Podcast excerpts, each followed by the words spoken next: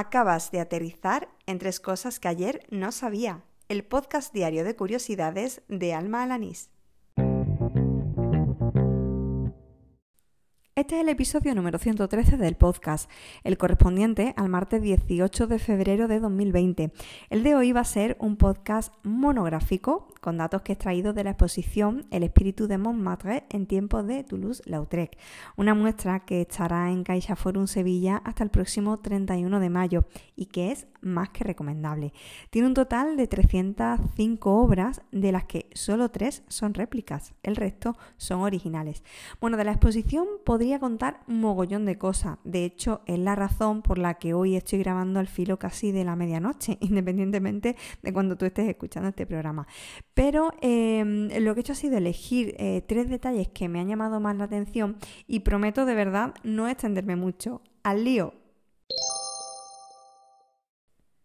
El origen del nombre Montmartre es Mons Martis, es decir, el monte de Marte, que era como se conocía a esta colina, eh, un nombre que incluso sobrevivió a la época cristiana, llegando pues no solo al París de Toulouse-Lautrec, sino también al de nuestros días. Fue una zona marginal que a finales del siglo XIX pues se convirtió en un centro de entretenimiento, lleno de cafés y de cabarets que fueron muy visitados por artistas y bohemios.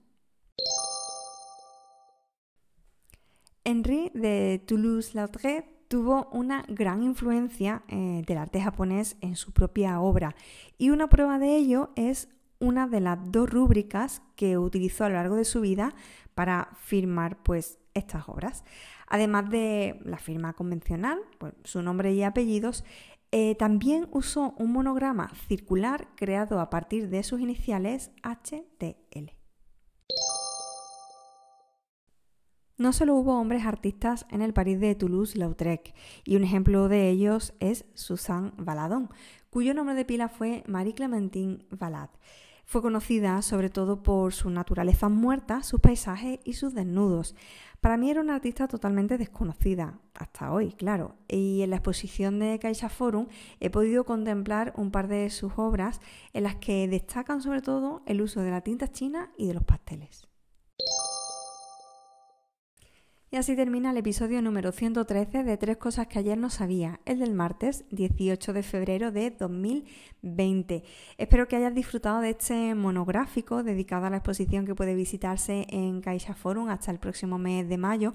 En las notas del programa dejaré un hilo de Twitter que he ido publicando pues a lo largo de, mi visita a la exposición donde se pueden ver algunas de, de las obras que forman parte de ella y también el montaje que es uno de bueno, de los mejores he visto en todas las exposiciones que estaban en Caixa.